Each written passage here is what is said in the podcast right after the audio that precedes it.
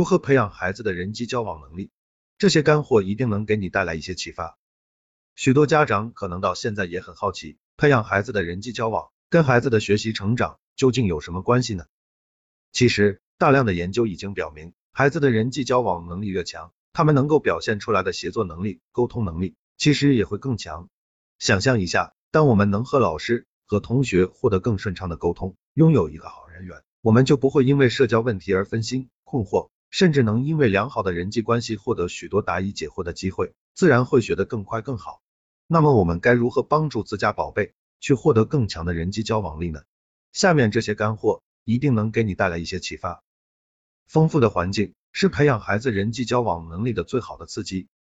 想要培养社交能力，最关键的一定是对外界真实的人们进行接触。只要我们能够帮助孩子去获得一个丰富的环境，就能刺激孩子不断去结交朋友。比较基础的方法就是帮助孩子去走出家门，去到公园、商场等地，让孩子能主动和陌生人去进行一定的接触，让他们对于整个社会有一个基本的接触。当然，我们也可以关注到孩子在亲密的人际关系上的需求，大量的家庭聚会和同学们的聚餐、运动或者出游，都能起到相当不错的作用。许多家长可能还不知道，让孩子观看一些优秀的电影、戏剧，孩子们也一样能在模仿影视角色的过程中，去学会人际交往需要的一些沟通技巧、肢体界限等等，都是很不错的学习来源。而无论是家庭内部的还是家庭外部的环境，我们的家长都要保持着相对开放的心态。去给孩子接触这些刺激的机会，不要那么忌讳男生女生之间的交流，也不要关闭自己的家庭，不允许孩子和朋友在我们自己家进行交流，这些都很容易导致孩子缺失环境的丰富性，而造成不可逆的损伤。家长的示范是孩子们社交技能的第一堂启蒙课。我们在日常交际中需要的许多社交技能，其实在学校里的课堂上是很难完整学到的，而在家庭里，我们却有很大的机会能教给孩子他们需要的社交技能。首先，我们可以教给孩子一些基本的礼貌用语，我们最常用的就有你好、再见、请、谢谢、对不起、没关系等等。其次，我们要让孩子尽早学会如何进行自我介绍，并且要让他们学会一些简单的话语，比如我很想和你一起玩耍，可以和你交个朋友吗？简单的一句话，往往就能主动开启社交的桥梁。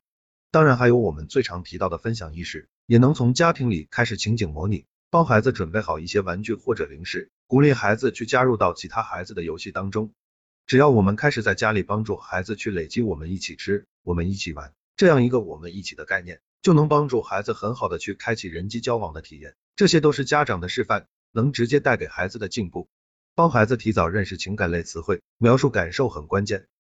表达自己和他人之间的感受，是我们很多人忽视的一个重要的沟通技巧。我们的孩子刚刚降生的时候，其实是很难准确描述自己是快乐、愤怒、难过等等状态的，所以这些都需要我们家长去教会孩子，在他们处于某种状态下时，明确自己此刻的情绪对应的名字是什么。那么孩子能够很清楚的在不同条件下去描述出自己的感受，这样他们就能在自己情绪受挫时及时保护自己，向旁人明确表达出自己的情绪需求。相对应的，其他的孩子出现困难时，我们的孩子也能很快速的去理解到他人的感受，准确描述别人的状态，也有利于人与人之间迅速拉近距离，获得更多的话题，获得彼此帮助的机会。情感类词汇都是后天习得的技巧，比起让孩子和别人产生情绪矛盾后才有机会开始了解，不如我们家长先做好正确的引导，去帮助孩子获得准确的认识。这种知识的补充，是我们当下的家庭教育应尽的义务之一。教孩子学会欣赏别人，这其实是人际交往的交互原则的一个相对面。每个人在交往中都希望得到对方的支持和认同，孩子们也一样，在交往中，孩子们总会对向自己示好的一方抱有好感。我们应当教育孩子，既然我们在内心对交往的朋友有这样的要求，对方必然也会对我们提出这样的要求。这就要求我们在期望得到更多的赞美的同时，能够去赞美别人，让孩子们学会欣赏别人。这一点对很多孩子非常重要，只因。我们现在很多家庭的孩子是独生子女，孩子们往往在娇生惯养的家庭环境中，享受着赞美，却忽略了如何去欣赏别人。从小培养孩子的社交力，在当下社会已经越来越重要了。我们的家长要做好老师的第一任人际关系老师的工作，去帮助孩子认识到自己情绪上的需求，去更快积攒好人缘儿。这一定能帮助孩子在上学后获得更好的人际关系保障，让他们在学习成长的路上走得更加顺畅。